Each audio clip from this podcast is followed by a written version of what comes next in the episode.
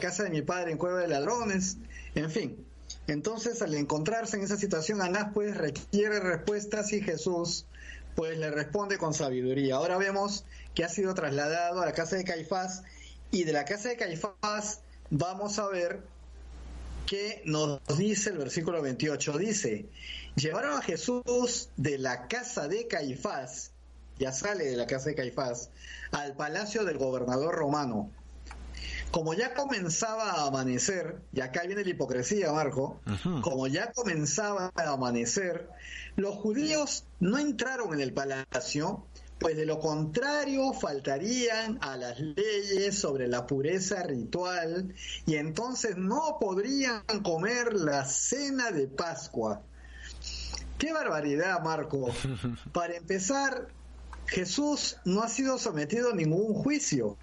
Jesús ha sido arrebatado del huerto donde se encontraba con sus discípulos, ha sido vejado, es interrogado por cosas que, no tienen sustento, están contraviniendo los, procesos, eh, las reglas que normalmente se siguen todo, todo juicio sumario, no tienen motivos para acusar a Jesús y ahora lo llevan de la casa de Anás a la casa de Caifás y ahora a la casa de Pilatos, que es un gobernador romano.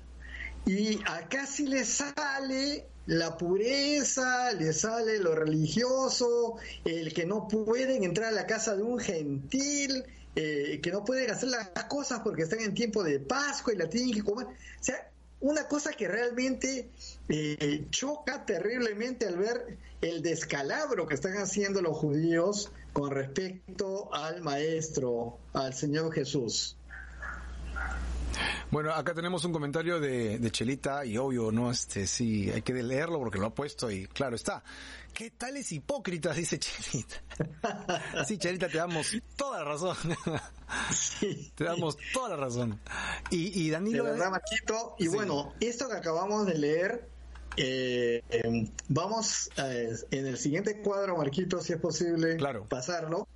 Eh, vamos a ver que eh, hay una eh, concordancia en cuanto al sentido de esta expresión que tales hipócritas en Mateo 23, 23, donde dice Jesús, ay de ustedes maestros de la ley y fariseos hipócritas, que separan para Dios la décima parte de la menta, del anís y del comino, pero no hacen caso de las enseñanzas más importantes de la ley, que son la justicia, la misericordia y la fidelidad. Esto es lo que deben hacer sin dejar de hacer lo otro. Y acá Jesús les habla con toda claridad y les está dando en la cara, pues aquellos que se, se, muestran como grandes cumplidores de la ley y limpios ante Dios, delante de todo el pueblo de, de Israel. Y esto es lo que está ocurriendo ahora, pues Marco están haciendo atrocidades con la propia ley, están entrando finalmente al palacio del mismo gobernador romano, el gentil, y lo están haciendo con cuidado para no perturbar la, el rito religioso que está a punto de, suceder por el tema de la Pascua. Entonces, es bien feo, Marquito, esto. Tú siempre dices que los fariseos son bien feos. y estoy de acuerdo. los fariseos que son tan, tan feos, ¿no? Bueno, también damos, este, si me permites, Danilo, la bienvenida a Walter Espinosa Sotomayor, que acaba de entrar al chat de, de este Facebook y dice, amén, saludos a todos hermanos, ¿no? Bienvenido, hermano amado, que Dios te bendiga. Eh, bienvenidos a todos, Marquito. Sí, Walter, te queremos poner al día brevemente y lo que acaba de pasar ahora es que han traído a Jesucristo ante un gobernador no judío, que es Pilato, y pues eh, la hipocresía de ellos salta a todas luces, ¿no? Y Pilato seguramente levanta una ceja y dice, estos se pasaron, ¿no? Ya que, me vienen a traer a alguien para que yo lo mate, ¿no? Con la ley romana, y ellos no quieren este, ensuciarse las manos y encima se las dan de santitos, ¿no? Así de santurrones. Ahora sí, como dice Danilo, ¿no? Les conviene, ¿eh? les conviene no entrar porque religiosamente si ustedes entran a la casa de un gentil son impuros y por lo tal no podrían festejar ninguna fiesta judía y la principal es la Pascua, así que ellos no se iban a perder la Pascua Pascua, pero sí podían matar a alguien. Sí, podían conspirar, ¿no? Sí podían hacer todo. O sea, tienen algo mal en la cabeza. La azotea de ellos está sucia, ¿no? Algo está malo. Y bueno, el texto que has puesto es un texto bastante interesante, Danilo, porque el mismo maestro le dice a ellos en su cara pelada, ¿no? Hipócritas, ¿cómo habrá saltado el corazón de estas personas allí, no? Hipócritas, ¡ah! ustedes este cobran el diezmo hasta de lo más pequeño, dice, ¿verdad? Habla pues de este la mente, el anillo, o sea, hasta del polvito sacan el diezmo, eso es lo que le dice a ustedes. Y se olvidan de las cosas que son más importantes que eso, ¿no? Y, y, lo, y los comienza a mencionar, las tres palabras hay justicia, misericordia y fidelidad. Y Jesús no exceptúa a los judíos el diezmo que tienen que dar porque es una ley judía para los judíos, correcto, pero les dice, no se olviden de la otra parte de la vida judía, debería involucrar estas cosas, la, la, la conmiseración con los demás, ¿verdad? El ser fieles, el ser justos, también deberían valerse de eso. ¿Qué pasó con eso? Dice Jesús, ustedes son tremendos hipócritas y ahora está saltando a todas luces la hipocresía de ellos. Entonces ahora vamos a ver cómo Pilato este, no cae en, en la jugada, ¿verdad? Vamos al siguiente texto entonces. Claro, cada, cada uno de estos es un personaje, ¿no? Y Pilato es otro personaje.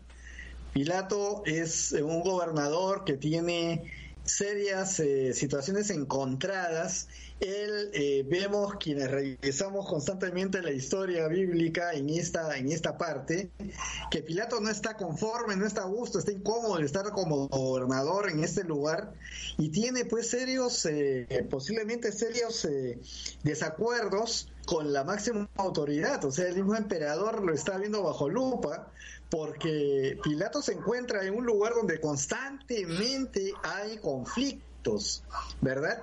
Cuando hay fiestas, cuando hay momentos de reunión como son ahora la Pascua, tengo entendido, Marco, que también es cuando se organizan estos movimientos inflamados por la fiesta, inflamados por la devoción al Dios de Israel, que comienzan a hacer mayor oposición a la presencia romana y ahí están pues aquellos que los lotes, por ejemplo, que constantemente hacen redadas, hacen este complots para matar soldados romanos y cosas de este tipo. Hay mucha convulsión.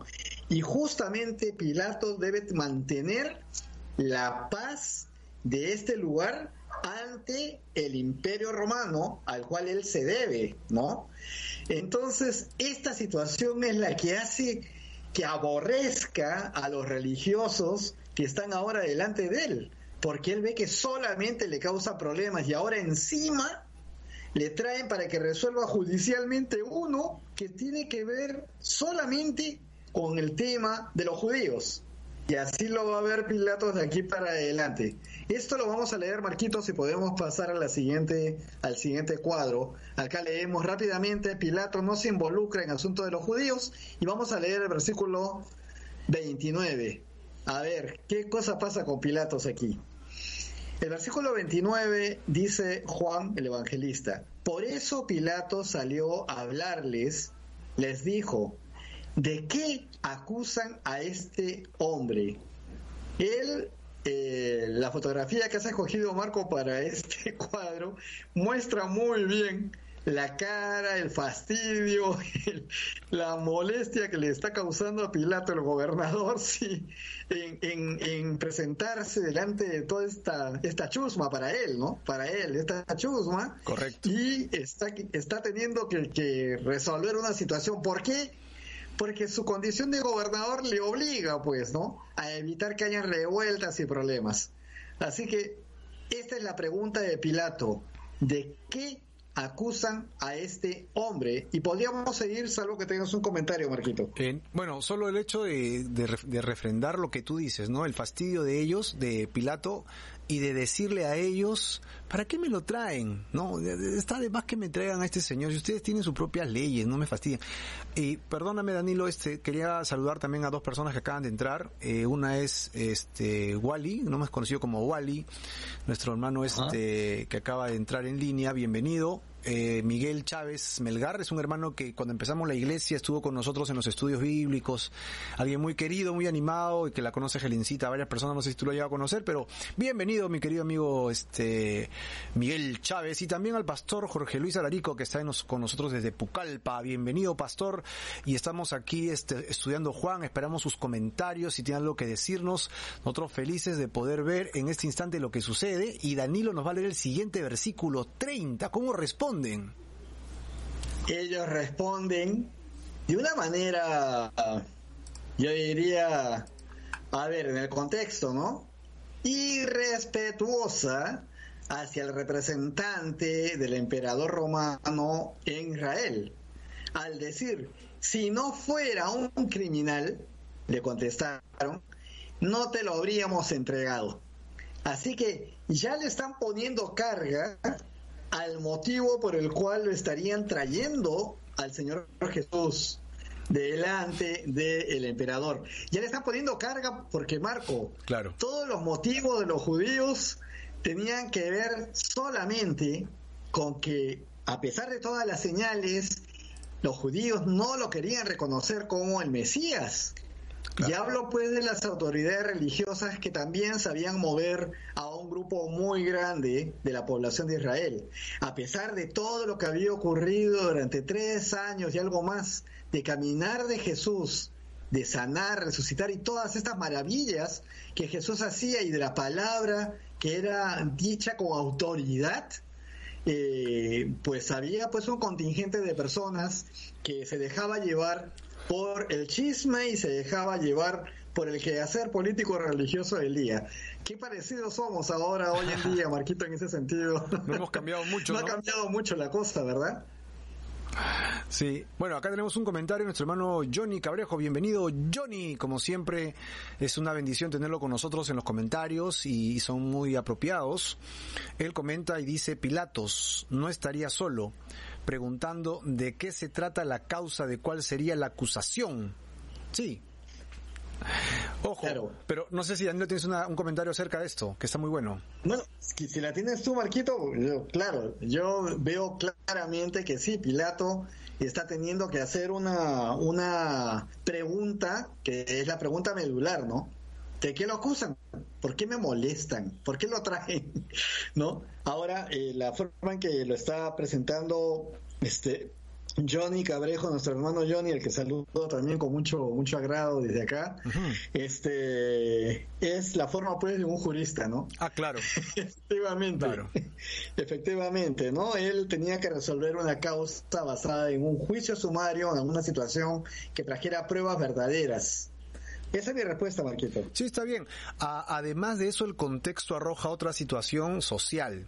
¿verdad? Este, si Jesús hubiera sido un personaje totalmente aislado y este, nadie supiera de él, ¿verdad? Y, y cerca de la Pascua, y sabiendo que ya los fariseos querían atraparlo, entonces el tema de Jesús no era nada oculto para Pilato. ¿Verdad? Tal vez no lo conocía directamente, pero él sabía que estaban tramando algo y al traer a este personaje en este momento, bajo esta circunstancia de, de ser apurado, ¿no? Y manipulado porque se sentía la manipulación a flor de piel, él tenía entendido aquí, como, como tú dijiste, Danilo, estos muchachos me vienen acá a molestar, me van a manipular. Tú sabes cuando te quieren manipular, ¿no? Tú percibes las palabras, las miradas, tú sabes, no, me están queriendo manipular. Ok, ok, vamos a ver hasta dónde podemos llegar, ¿no? Y así que por un poco vamos, vamos por allí, ¿no? Había esta sensación en el ambiente de que esto era un tema de, ¿cómo se llama?, de manipulación absoluta. Y el resto de diálogo que vamos a encontrar se presta para afirmar lo que decimos. Evidentemente la pregunta es muy clara. ¿Ustedes lo traen? ¿Para qué lo traen? Denme las pruebas, ¿no? Si eso es verdad. Estamos de acuerdo totalmente en eso, mi querido hermano Johnny. Bueno, saludamos también este anilo a Edgardo Cervantes Burgos. Edgardo, muy buen día, que Dios te bendiga. Y estamos acá estudiando el Evangelio de Juan, esperamos tus comentarios también para continuar. Bueno, Danilo, entonces nos vamos al texto que sigue. Antes, antes de pasar al siguiente marco, hay algo más que no debemos perder de vista. Claro. Hace dos semanas hemos visto cómo es que arrestan a Jesús y vemos el contingente de personas que estaban con los que traían, con los que venía Judas a, aprender a Jesús. Eran hablábamos de 200 personas, de las cuales hay una guarnición romana también allí. Sí, correcto. Estaban los guardianes del templo también, y había pues hombres con palos y una serie de cosas. Entonces, no era ignorancia, o sea, necesariamente la de Pilatos, al momento que hace esta pregunta, porque él como gobernador pues también andaba en, digamos en un trato constante con Caifás y con la claro, gente eso estaba manipulado, sí, ellos Entonces, sí, necesitamos tantos soldados que eso que lo otra y él tenía y les daba, ¿no? Con tal que mantuvieran la paz en todos lados.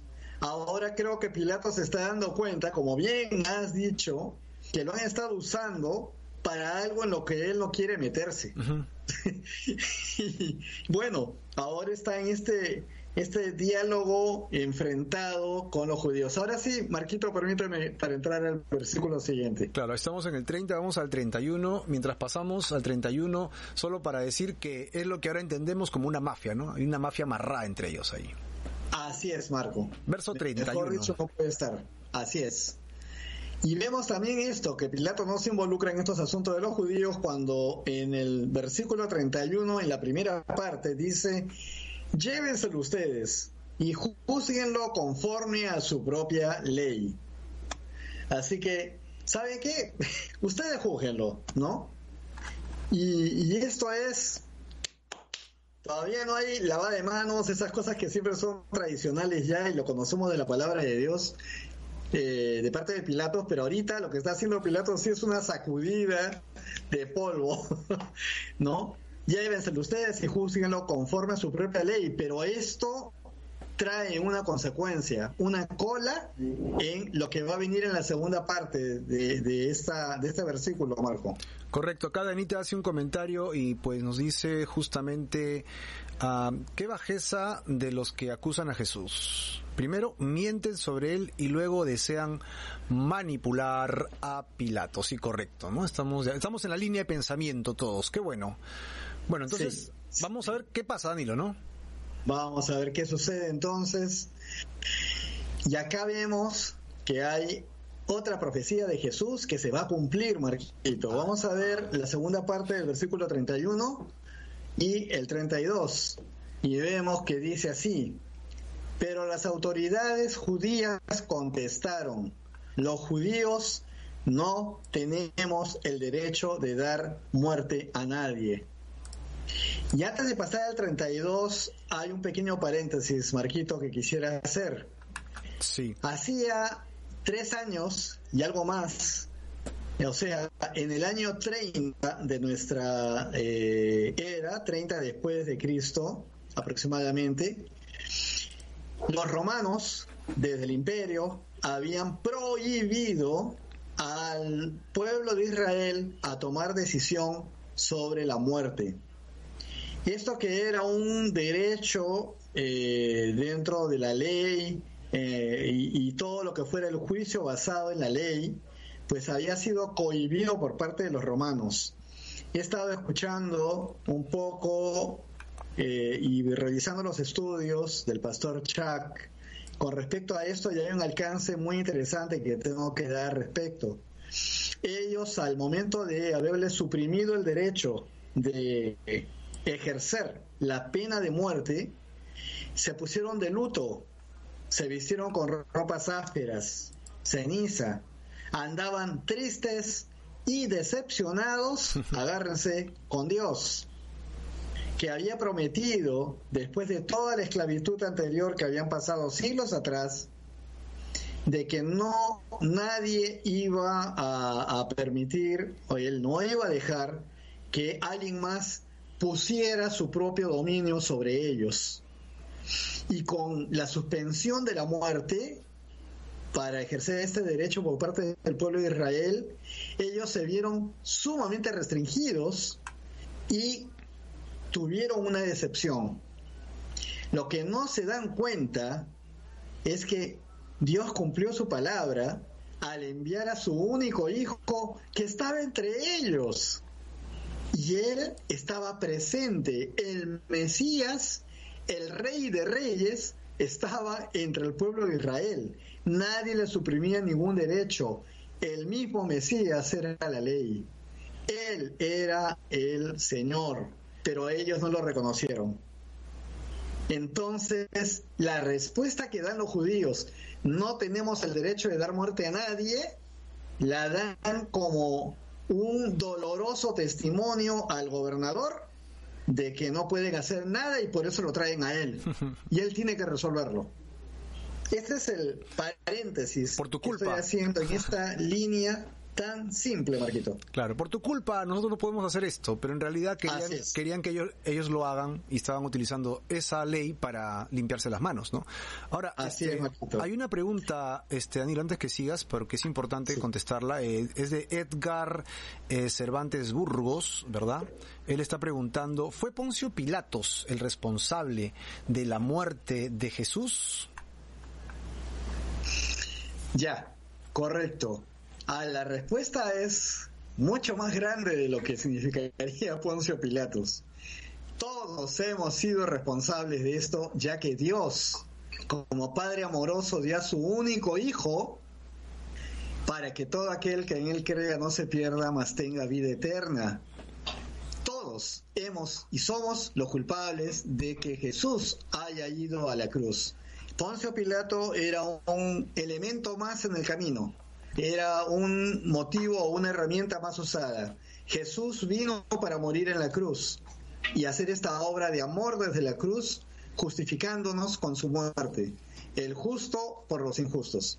Así que gracias por la pregunta, porque da la oportunidad siempre de tener esta, este alcance que, que es nuestra doctrina, que es lo que entendemos, porque esto es lo que hizo el Señor y somos todos los culpables. Cuando hablamos de que lo escupieron, lo patearon, pues yo también estaba ahí, yo también lo hice, porque esa es la naturaleza pecaminosa que me acompaña. Y ese día, pues todos fuimos responsables de lo que Él estaba haciendo. Él en su infinito amor desde la cruz dijo, y lo dijo no solamente a los que estaban ahí, sino a todos nosotros, Padre, perdónalos porque no saben lo que hacen. Correcto, entonces de repente Johnny nos puede ayudar técnicamente con esto, porque no, no lo habíamos pensado para, para, para tenerlo como nota, pero es una muy buena pregunta. Pero en realidad, este Pilato es el, pues, el, el asesino, se podría decir, responsable de la muerte física ¿no? legal, física, legal, porque le correspondía, aunque él dijo que no, no sería, no tiene, no le encuentra pruebas, pero aún así lo ajustició. Dos, los judíos vendrían a ser los asesinos intelectuales. Yo no sé si para eso hay términos legales, ¿no? Pero ellos manipularon todo esto para que Roma lo hiciera. Tres, como muy bien Danilo está diciendo, Jesús se entregó a muerte por nosotros. O sea, si lo vemos al revés, es yo soy el culpable de la muerte de Jesús, porque si yo no hubiera pecado, Jesús no hubiera tenido que morir. ¿De acuerdo? Y por último, el cuarto, porque son cuatro, ¿no? El cuarto es, dice que el Padre lo envió. ¿Con cuál propósito? El propósito era de que muera en la cruz. O sea, él lo envió con este propósito de, de, muerte, ¿no? Así que tenemos cuatro elementos. Pilato, eh, los judíos, nosotros como responsables y el padre quien lo envía. A ver si alguien le encuentra el tema legal a esto, porque sería interesante darle más, rumiarlo más, ¿no? Rumiarlo más. Muy bien, gracias por, esos comentarios. Sí. No quería, no quería eh, apartarme tampoco ni de lo que acabas de decir, ni de la pregunta en sí.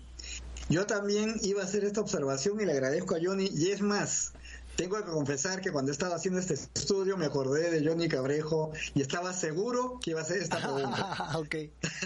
Ya lo conoces. lo digo en serio, Johnny, te agradezco. Mira, claro, es una tremenda contradicción.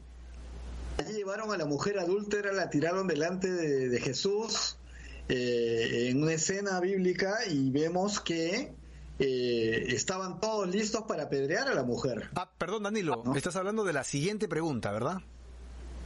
Bueno, yo veo acá la pregunta de Johnny que está diciendo cómo se explica que la ley judía, ¿qué ley judía ordenaba matar a pedradas por el pueblo cuando había adulterio en flagrancia, ¿no?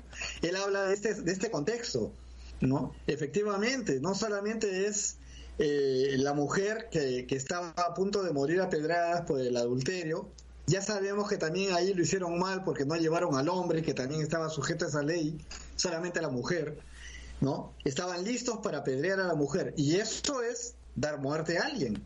Y ellos estaban prohibidos de hacerlo, según lo que el Imperio Romano le daba. Entonces, ese contexto efectivamente muestra también contradicciones. La otra cosa, adicionalmente, tiene que ver con lo que más adelante ya va a pasar fuera de estos evangelios en el libro de Hechos, cuando los mismos judíos matan también a Esteban, ¿verdad? El primer mártir. O sea, hay una serie de elementos donde se ve la muerte fragrante haciendo cumplir la ley. Ahí sí pareciera que el tema muerte en manos de los judíos, prohibido por los romanos, pues se daba perfectamente, ¿no? Entonces, no hay nada que me diga que había excepciones. Yo lo que sé es que los romanos prohibieron que los judíos hicieran algún tipo de muerte que estuviera a través de, la pena de muerte según su ley. Eso quería comentar. Claro, tal vez este Johnny no, entró un poco antes cuando ya explicaste justamente, eh, Danilo, que este, obviamente los judíos tenían su ley, pero cuando son conquistados, Roma impone su ley. ¿no? La ley de Roma sobre la ley de los pueblos conquistados. Y en este caso, en la fecha que dio Danilo, creo que fue el 3, el 3 después de Cristo dijiste. Eh, sí, eh, según lo que he entendido era el año 30. 30, perdón, el año 30 después de Cristo, Roma prohíbe a los judíos que usen su ley. Así es. ¿No? Entonces los judíos se podían lo podían hacer de manera este pues este escondidas no lo podían manejar a su manera pero si los atrapaban ellos estaban rompiendo la ley romana en realidad así que esa es la única forma de poderlo explicar no ahora ellos hicieron esto tan público para qué para limpiarse las manos en realidad esa era la idea ¿no? Lo hicieron tan público para que todo el mundo supiera que ellos no eran los responsables. Ellos dijeron, fuimos a hablar con él y Roma lo, lo, lo ajustició y lo mató. Pues eso es todo lo que están diciendo, ¿no? Básicamente. Y en esto, en esto, Marquito, pues eh, acá sí Johnny se adelanta un poquito eh, con respecto a lo que va a suceder. Eh, bueno, voy a guardar la siguiente, la siguiente afirmación de Johnny, que está muy bien puesta, eh, para poder leer lo que sigue. Correcto. Para, pues si, no salir. si nos permite, seguimos leyendo los comentarios. Gelencita dice, se cumplía la profecía y todo por amor a nosotros. Qué maravilloso, sí. Todo se cumplió. Jesús vino cumpliendo una por una y su propia muerte en la cruz es una profecía la cual eh, se cumplió literalmente para salvarnos de nuestros pecados. Mochelita dice, todos fuimos culpables de la muerte del Señor Jesús. Efectivamente, Chelita, eso es las afirmaciones que venimos comentando, ¿no? Dianita también nos comenta aquí, el, era el plan de Dios que se restableciera el reino de Dios, ¿no? Eso también está muy interesante, ¿no? Era el plan de Dios el restablecerlo, el restablecer el, el, poder de Dios, el reino de Dios en la tierra, y eso solamente se iba a dar a través de la muerte de Jesús. Bueno, Dianita da este, bendiciones y saludos a Jennifer y también a Sofi que está con nosotros y nos salteamos a Johnny que tú lo vas a dejar para después, ¿no? sí, por favor. Y nada, no, ahí, no me olvido de Johnny, ahí está. Y ahí saludamos también a Juan Miguel Quesada Molina. Vamos a continuar. Correcto. En el versículo 31b entonces vemos la, la, forma en que contestan las autoridades judías. Los judíos no tenemos el derecho de dar muerte a nadie. Es la respuesta que le están dando al gobernador cuando él les dice que se vayan ellos a atender sus asuntos legales entre ellos.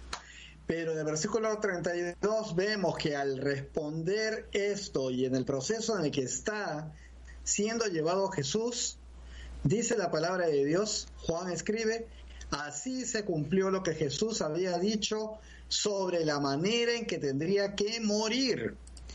Y esto lo entendemos mejor cuando leemos eh, el Evangelio de Juan también en el capítulo 3, versículo 14, donde vamos a poder leer, y así como Moisés levantó la serpiente en el desierto, Así también el Hijo del Hombre tiene que ser levantado. Rapidito lo, puedo explicar, Marquito. Claro. Porque no hay que hacer toda una explicación sobre esto. Solamente el hecho de que en el desierto, con Moisés, el pueblo de Israel, efectivamente fue desobediente el pueblo y hubo una gran plaga enviada por Dios, en este caso de serpientes con una mordedura muy fuerte y que producía la muerte clamó Moisés, intercedió por su pueblo Y Dios finalmente, con el corazón dispuesto siempre a que el hombre se arrepienta,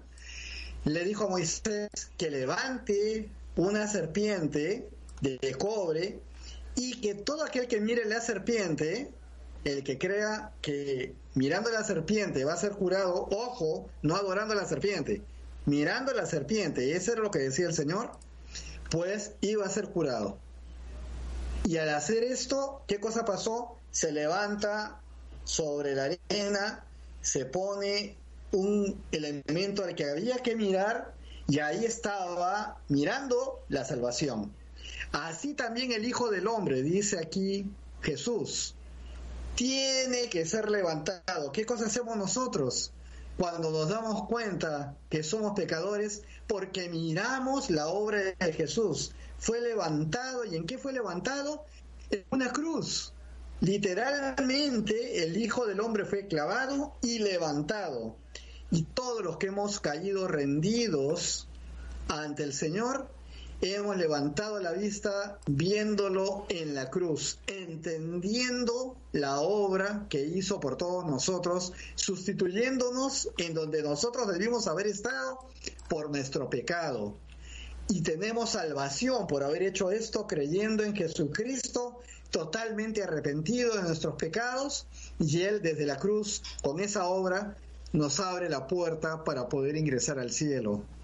Fe en la obra de Jesús y arrepentimiento genuino. Se convierte en nuestro Señor y Salvador. Tenía que morir en esa cruz, levantado, como dice literalmente aquí el Señor, comparándolo en ese tiempo con la serpiente que fue levantada para que todo aquel que mira hacia ahí sea salvado, solo por la fe de que en la palabra de Dios se dijo que así debía ser, Marquito. Estupendo, es decir, se cumplió la profecía de la muerte de Jesús en la cruz. Así es. Es esta profecía. Muy bien. Entonces, vamos al siguiente verso. Vamos al siguiente verso, entonces, donde vamos a ver que Jesús ve el corazón del gobernador romano, de Poncio Pilato. Vamos a leer, Marquito, el versículo 33 al 35. Vamos. Ahí está entonces Pilato, Poncio Pilato, sentado y Jesús nos está dando la espalda en este momento. Juan 18:33 dice, Pilato volvió a entrar en el palacio después de la respuesta que le dieron los judíos, ¿no? Volvió a entrar en el palacio, llamó a Jesús y le preguntó, ¿eres tú el rey de los judíos? Ahí está la pregunta de Pilato a Jesús. Lo que responde Jesús es también muy interesante, Marquito. ¿Puedo pasar? Verso 34. Ahí estamos. Perfecto. Jesús le dijo, ¿eso lo preguntas tú por tu cuenta o porque otros te lo han dicho de mí? bueno, no, no recuerdo sinceramente cuántos miles de personas había en el pueblo de Israel, pero es obvio que el gobernador que envía el emperador tiene que conocer todo lo que sucede de arriba a abajo en el lugar donde está gobernando. La pregunta de Jesús es en realidad sumamente inteligente y debe haber sorprendido al gobernador. Más aún porque, como vuelvo a repetir, había presencia militar romana al momento del arresto. Y los mismos soldados hablan y los centuriones son los que reportan. Y en todo este contexto, pues, él debe haber sabido que estaban tratando de decir que Jesús era rey. Y esa fue la pregunta de Pilatos, y por eso Jesús le dice, ¿eres tú el que lo dice? ¿O porque ya han venido a decírtelo antes? ¿No? ¿O porque otros te lo han dicho de mí? Así que lo sorprende a Pilato en esta repregunta, ¿verdad? Repregunta, ¿no? Y luego vamos al verso 35, ¿no? Que dice, le contestó Pilato, ¿acaso yo soy judío? o sea, no me vengas a decir que yo conozco tus cosas. Pero es muy claro que él ya tiene muchas cosas conocidas de Jesús, aunque como bien dijiste Marco, no, no lo conocía frente a frente posiblemente, ¿no? Pero ya sabemos que él siempre está en el plan de eh, eh, sacarse el problema de encima. ¿Acaso yo soy judío? Los de tu nación y los jefes de los sacerdotes son los que te han entregado a mí. O sea, yo no he sido, ¿eh? son ellos. ¿Qué has hecho? Ahora sí la pregunta es directa para tratar de entender qué tienen estos judíos contra este hombre, ¿no? Así que esta, esta pregunta eh, hace que Jesús esté observando claramente lo que se mueve dentro del el gobernador. El gobernador está en una circunstancia complicada, él tiene que resolver este caso, tiene la, presión de los altos eh, políticos religiosos de la nación ahí delante y toda una gente que lo secunda. Así que está viendo a un hombre seguramente delgado, este, ya maltratado porque ya ha sido vejado en este proceso y que le responde con mucha paz, ¿verdad? Así que la pregunta es, ¿qué has hecho? Y Jesús lo está mirando, Marco. Jesús lo está mirando, sí. Acá hay un comentario de Johnny Danilo. Acá, este, si me permites, lo leo. Sí. Eh, ¿Por qué Pilatos habrá preguntado que era rey de los judíos? si Pilato sabía que había un rey en Judea que era Herodes Antipas y obvio fue nombrado por los propios romanos. ¿Por qué le dijo, por qué le preguntó si era rey? Tiene que ver también con la primera pregunta que aún no he contestado. Este, esta, es, esta es la clave de por qué los judíos están seguros que Pilato va a tener que tomar una decisión y no ellos. Correcto. esta es la parte medular. Entonces, eh, le pedimos paciencia a Johnny. Tengo que seguir. Paciencia, Johnny. Le pedimos paciencia, Johnny. Hay dos preguntas pendientes. Ahora, acá podemos seguir, Marquito, y vamos a ver eh, el Evangelio de Mateo. En el Evangelio de Mateo, en el capítulo 26, 6, 3, 6, 4, está esta cuña de información que no aparece en el Evangelio de Juan. Recuerden que de la casa de Anás, Jesús es llevado a la casa de Caifás. Y en la casa de Caifás lo único que sabemos de Caifás es que en Juan, que lo llevaron y después que lo sacaron de allí lo llevaron donde Pilatos, en cuanto al Evangelio de Juan se refiere. Pero en Mateo vemos qué pasó ahí, qué cosa hablaron. Dice así, le hacen una pregunta el sumo sacerdote. ¿Quién es el sumo sacerdote? Es Caifás. Pero Jesús se quedó callado. El sumo sacerdote le dijo, en el nombre del Dios viviente te ordeno que digas la verdad. Dinos si tú eres el Mesías, el Hijo de Dios. Y Jesús le contestó en el versículo 64, tú lo has dicho y yo les digo también que ustedes van a ver al Hijo del Hombre sentado a la derecha del Todopoderoso y viniendo en las nubes del cielo. ¿Qué tal respuesta al sumo sacerdote que hablaba en nombre del Dios viviente? Y Jesús le dice, tú me vas a ver sentado junto al Dios viviente. Esto es muy bravo y esto hace, bueno, lo que sigue acá es la famosa historia de Caifás rompiéndose las vestiduras, ¿no? Diciendo blasfemia y en fin. Pero era importante meter esta cuña para poder completar un poquito también la historia vista desde lo que Juan acaba de decir. ¿Es rey? Por supuesto que es rey, pero es un rey que no es de este mundo, es un rey que gobierna sobre todo el universo. Amén. Así que si seguimos esta línea, Marquitos, algo que tengas un comentario. Bueno, hay mucho que decir de esto, pero si no, no vamos. Pero efectivamente, lo dejamos ahí. Jesús es rey, es el Hijo del Hombre, está sentado a la diestra de Dios poderoso y no se quedará allí, sino que después que ascendió, Él promete que regresará, ¿no? Estará, estará ahí dice, y viniendo en las nubes del cielo, ¿no? ¡Wow!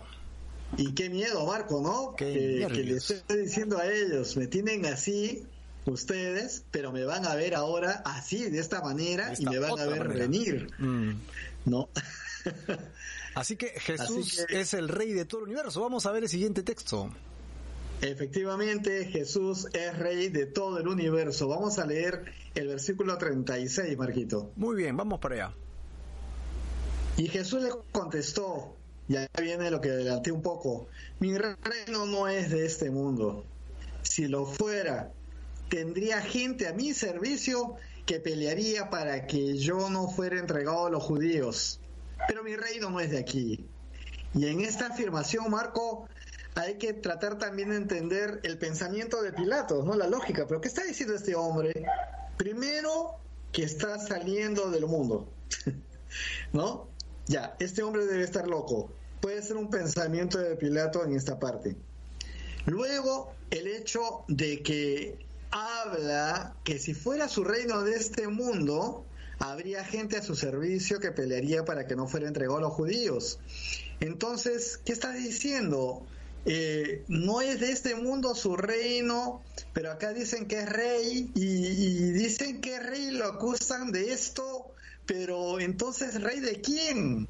Si no hay nadie que se esté sublevando y haciendo problemas para defenderlo, más bien lo están acusando. Todos estos pensamientos que acabo de decir deben ser los que estaban dentro de Pilato en ese momento. Pero Jesús afirma al final, pero mi reino no es de aquí. Y ya estamos acercándonos a la respuesta a estas preguntas y estos comentarios de nuestro hermano Johnny Cabrejo con esto, Marquito. Correcto. Vamos entonces, vamos avanzando. Seguimos. Versículo 37 y la primera parte del versículo 38 a los que son de Jesús son de la verdad. Qué hermoso, ¿verdad, Marquito? Estamos entrando a esto que viene a ser el título de nuestro estudio de hoy. Así es. Dice así, Juan 18:37. Le preguntó entonces Pilato, ¿Así que, ¿así que tú eres rey? Jesús le contestó, tú lo has dicho, soy rey.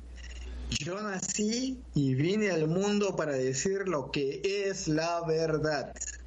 Y todos los que le pertenecen a la verdad me escuchan. Los que son de Jesús son de la verdad. Por eso este subtítulo, Marquito, él está hablando de luz, está hablando de transparencia, está hablando de cualquier cosa que, que no es doblez, es absoluta apertura, es la verdad quien está delante de Pilatos en este momento. Ajá. Muy bien. Este, acá hay un comentario de nuestro hermano Johnny también, que ya tiene que ver con lo de ahora. Y nos dice, fue entregado a los judíos, no fue Jesús entregado a los romanos. Ajá. Jesús primero fue entregado a los judíos. Empezó por la casa de Anás, luego a la casa de Caifás. Ahora recién le están llevando al gobernador, ¿no?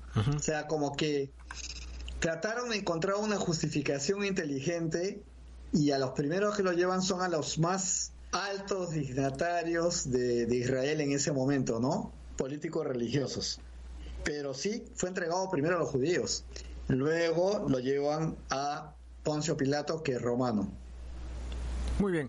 Y bueno, también este Mechita dice, Jesús es el camino, la verdad y la vida, afirmando el concepto de la verdad, ¿no? Porque es lo la, idea predominante en este texto que acabamos de leer.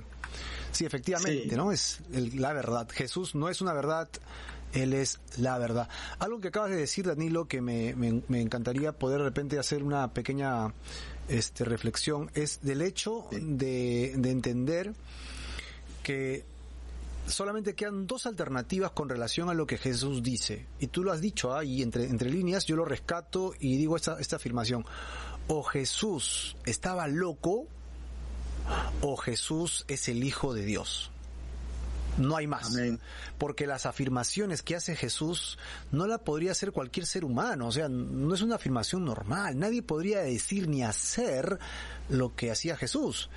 Así que eso queda en tus manos, este querido amigo que nos escuchas por internet o por radio o por las diferentes redes sociales. Tú decides si Jesús es un loco, ¿no? Bien intencionado tal vez para ti o es Dios hecho carne. Y yo personalmente, y estoy seguro que también mi hermano Danilo, estamos seguros que Jesucristo es Dios hecho carne, quien se hizo hombre para entregarse en mi lugar en la cruz. ¿No? Él se dejó este crucificar por amor a mí y allí pagó el precio de mi maldad, de mi terquedad, de mi de mi pecado y me hizo salvo. Entonces, pues Pilato está haciendo las mismas preguntas, o sea, está preguntando, él está en su cabeza está diciendo, ¿este está loco o realmente es un rey? ¿No? ¿Este está loco o realmente es un rey. O sea, si es rey y no es de este mundo, entonces será un dios que ha bajado a este mundo y peor, se le va a haber erizado la, la piel, ¿no? ¿Con, ¿Con quién estoy hablando? ¿O este tipo está re loco, re loco para el manicomio? ¿O realmente me estoy metiendo en un aprieto espiritual del cual no quiero? Porque recuerden que los romanos tenían muchos dioses, ¿no? Así creyera o no que es el hijo de Dios, él podría considerar que Jesús era un, un, un semidios, ¿no? Griego tal vez. Y eso podría haber causado un, un problema también espiritual para él. Bueno, eso, de eso habría mucho más que conversar, pero ahí estamos, ahí estamos en el tema. Perfecto. Pasamos al versículo siguiente, Marco, entonces. Vamos pues, versículo 37. 37, pasamos al 38, creo, ¿no? 38A, primera parte. Sí. 38A dice, Pilato le dijo, ¿y qué es la verdad? Porque ahora Jesús está hablando de verdad ya esta, esta, esta, esta pregunta podría verse con mucha profundidad o también podría verse un poco con sorna, ¿no? Este, si te está tomando así como loco en esta segunda o primera opción, sí, podría estar diciendo eso, ¿no? A ver, dime qué es la verdad, ¿no? Como también podría verse, no lo sabemos, pero podemos eh, prever en todo caso que ya pues el hombre está sumido en pensamientos, reflexiones y hasta en temores, como bien has dicho Marco, y que de pronto diga, ¿y qué es la verdad? O sea, prácticamente el gobernador romano se estaría acá un poco ya subordinando a lo que responda Jesús. Sí, es muy probable. Pero no hay respuesta de Jesús ya más. O sea, habló lo que tenía que hablar. Hasta ahí llega lo que dice Jesús. Pero Danilo, ¿te das cuenta que Jesús responde a un gentil y no le responde a los judíos? Así es. Es muy interesante, ¿no? Porque bien que mal, pues este gentil está trabajando en lo que él conoce y sabe, pero él no ha escuchado el Evangelio del Reino, él no ha escuchado la verdad. Y Jesús se está representando a sí mismo como la verdad. Yo soy Dios, hecho carne, compadre. Aquí estoy frente a ti. Yo soy la verdad. Y él pregunta, ¿quién es la verdad? Y Jesús ya baja la cabeza y le dice, si no entendiste hasta aquí, entonces ya no hay nada más que hablar, ¿no? Y en eso, Marco, hay un paralelo con la mujer samaritana. Sabiendo todas las diferencias, se rechaza hacia los samaritanos, el que un judío no podía hablar con un samaritano, menos con una mujer Jesús habla con la samaritana y luego de haberle mostrado su vida, la samaritana va al pueblo y los samaritanos vienen a buscarlo y Jesús eh, es llamado por ellos y lo reciben dos días con sus discípulos. Algo aberrante ante los ojos de los demás judíos. Pero qué interesante que ellos afirman creer a, Jesús habiéndolo escuchado por sí mismos. ¿Y de dónde era Jesús? Del pueblo de Israel. ¿Y con quién estaba? Con los maestros, con los doctos, con los sabios, que conocían la palabra de arriba abajo y no reconocían a Jesús como el Mesías a pesar de sus señales. Sin embargo, los que no eran de Israel, los samaritanos, creyeron en dos días. o sea, esta circunstancia nos hace ver esta misma figura, la pongo en paralelo con lo que acabas de decir, Marquito. Está delante de un gentil y en gentil está que se pregunta, que piensa, que reflexiona, ¿no? Y, llega a este momento en que pareciera ser, pareciera ser, solamente lo digo así con cuidado, que está casi, casi preguntándole de verdad, ¿no? ¿Y qué es la verdad? Le pregunta a Jesús. ¿Y qué a este pobre hombre golpeado que tiene delante, ¿no? Y así llegamos nosotros a Pilato reconociendo la inocencia de Jesús, ¿no? Versículo 38b. Pilato sale ya de este momento y reconoce la inocencia de Jesús. 38b, la segunda parte del versículo nos dice, después de hacer esta pregunta, y que es la verdad, esa era la pregunta, Pilato salió otra vez a hablar con los judíos y les dijo, yo no encuentro ningún delito en este hombre. Así que esta es la parte final en la que Pilato, pues efectivamente, no ve ningún motivo por el cual tenga que ensuciarse las manos ajusticiando a Jesús. De verdad, no lo ve. No encuentra más. Sus primeras conjeturas cuando llegan estos incómodos religiosos de, Judea a molestarle con este hombre a la puerta de su palacio, pues ahora se asientan más al haber conversado directamente con Jesús. Yo no encuentro ningún delito en este hombre. Entonces podemos seguir de esto, Marquito, al 39. Verso 39. ¿Qué dice Pilato en el 39? Pero ustedes tienen la costumbre de que yo les suelte un preso durante la fiesta de la Pascua. Y acá sí suena consorna. ¿Quieren que les deje libre al rey de los judíos? Y acá me detengo un momento, Marco, un momento para responder lo de Johnny. En esta parte. Johnny nos preguntó primero, ¿verdad? Acá lo estoy buscando. Pilato ordenó la muerte de Jesús, dice, se aplicó la ley romana, no se aplicó la ley judía. A Jesús se le aplicó la sentencia por sedición, que es por la ley romana. ¿Cuál era la estrategia de los judíos? Efectivamente, mostrar a Jesús como un sedicioso, como una persona que pretendía ir en contra de Roma. ¿Por qué? El rey Herodes, que gobernaba como rey en Judea, era alguien, era un monigote que el imperio romano había puesto ahí. No era, digamos, un ungido de Dios que estaba liderando como, como rey eh, al pueblo, no, era un monigote, era una persona sumamente corrompida, eh, que hacía aberraciones y que, bueno, ya sabemos, este, en sus manos murió Juan el Bautista y tantas y tantas otras terribles cosas que este rey hacía, pues para poder llevar el caso a este gentil, al gobernador, solamente quedaba que dijeran, él se está haciendo rey delante de todo el pueblo y esto va en contra del emperador. Esto va en contra de ti, esto va en contra de Roma. Ese era el motivo por el cual estaban los judíos insistiendo. En esto el gobernador no va a poder hacer nada y va a tener que aceptar ser él el que ajusticie a Jesús. Esa era la estrategia y con esto estoy ya empezando a responder eh, o a comentar o a seguir los comentarios de nuestro hermano Johnny, que están muy bien planteados, porque efectivamente ¿no? Dice, ¿por qué Pilatos habrá preguntado que era rey de los judíos? Este es el, este es el motivo. Mm. O sea, él ya se estaba dando cuenta que el tema era que si este hombre se hacía rey, estaba contraviniendo lo que había dispuesto el imperio romano como rey a quien habían puesto en este eh, pueblo, ¿no? Que era el pueblo de Israel. Claro. Además Jesús también ya está diciendo este prácticamente yo soy rey, ¿no? Pero no soy no soy de acá. Entonces ya Pilato dijo, bueno, ya ya se escapó a mis manos este tema, ¿no?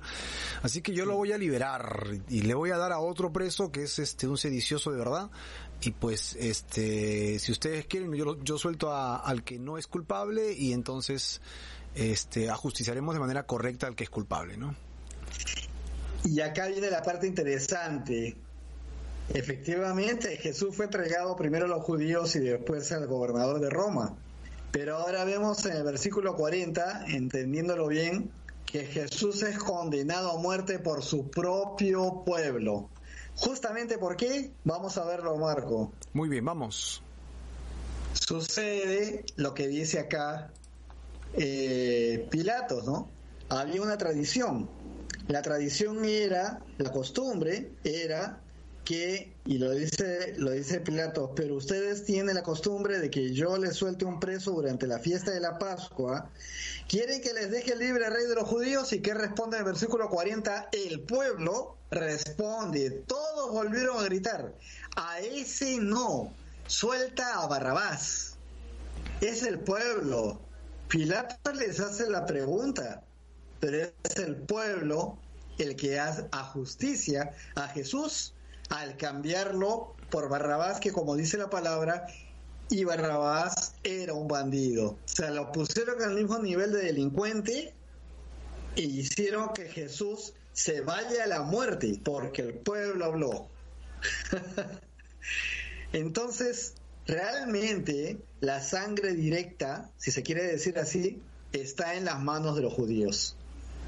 Y, hay que decir algo, Marco, en esto. Este es un tema complicado. Cuando, hablando un poco, Mel Gibson realiza la película La Pasión de Cristo, esta película tan fuerte donde muestra de muy cercanamente los padecimientos del Señor en todo este tiempo que estamos leyendo. Eh, el pueblo de Israel, la comunidad judía se levantó en contra de esta producción porque claramente mostraba lo que la Biblia dice. Y en esto dice pues que el propio pueblo es el que entrega a Jesús y cómo lo negaban y, cómo lo mostraban, pues esto es lo que dice la palabra de Dios. Esto es lo que sabemos que ha ocurrido y no le dio ninguna gracia a la comunidad judía mundial de Israel para empezar que esta película lo mostrara tan claramente. Así que como un comentario adicional, a lo que conocemos y sabemos de este tiempo de pasión de parte de nuestro Señor. Wow, qué texto más este lleno de verdades y lleno de, de, información, ¿verdad, Danilo? Y entonces, este, así resumiendo un poco las ideas, eh, Danilo, lo que hemos visto es a un grupo de judíos que traen a Jesús. Ellos tienen una acusación este, con relación a ellos de blasfemo, pero sabían que esto no iba a funcionar con Roma, así que lo ponen como subversivo. Pilato eh, tiene un interrogatorio personal con Jesús y prácticamente Jesús le predica del reino. Pilato se queda sorprendido y no sabemos exactamente si fue temor fue sorpresa para conversión o si simplemente se estaba burlando de Jesús, pues eh, el, texto no nos da todos los detalles, solamente nos dice las respuestas y cómo se queda este eh, anudado con la verdad, ¿no? Ahora nosotros entendemos esta verdad, pero Pilato debe haberse quedado en el aire, ¿no? Esa verdad. Y la gente prefirió, ¿no? A Barrabás, que al mismo Señor Jesús. Y entonces, Danilo, aquí entraremos a la última parte de nuestro estudio del día de hoy, ¿no? La, última parte que, que nos toca ver con una gran pregunta. Danilo, ¿cuál es la pregunta que nos toca resolver ahora? La pregunta es, y es muy personal, ¿no? Sí. ¿Crees en la verdad del Hijo de Dios? Que es la parte medular de toda esta historia, Marco. Así es. Y esa pregunta queda para ti, querido hermano y amigo que nos estás escuchando. ¿Crees tú en la verdad de Dios? ¿Crees que Jesucristo es la verdad? Él es el camino, la verdad y la vida, como dijo Mechita citando el Evangelio. Jesús es la única verdad en la que nosotros podemos confiar. Así que yo te animo en esta hora a que tú vengas a Jesucristo y le entregues tu vida. Todo lo que venimos relatando aquí con mi hermano Danilo acerca del Evangelio nos muestra a un Jesucristo que se dejó martirizar, se dejó matar. Él mismo dijo, si este mi reino fuera de acá, entonces yo podría librarme de todo esto. Mi padre podría mandar ángeles para que me liberen de acá. ¿Saben qué cosa? A Jesucristo no lo sorprendió la muerte. Él se dirigió hacia la muerte. Cuando él estaba yendo a Jerusalén, claramente dice que afirmó su rostro para llegar prontamente a Jerusalén y eso lo hizo por amor a ti y por amor a mí.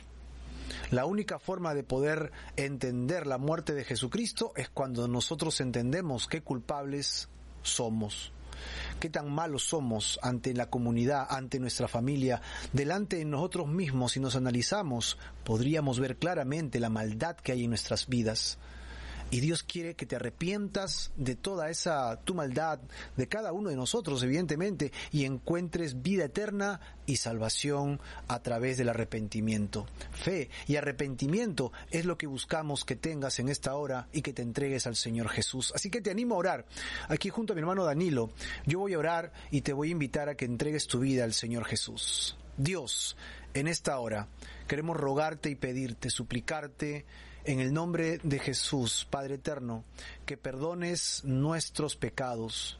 Señor, nos arrepentimos de la maldad de nuestro corazón y te pedimos que nos des vida eterna, Señor. Hemos puesto nuestros ojos en estas verdades, que es la muerte de Jesús en la cruz, la cual paga el precio de mi pecado. Te entregamos nuestras vidas y somos tuyos para siempre. En el nombre de Jesús. Amén y amén.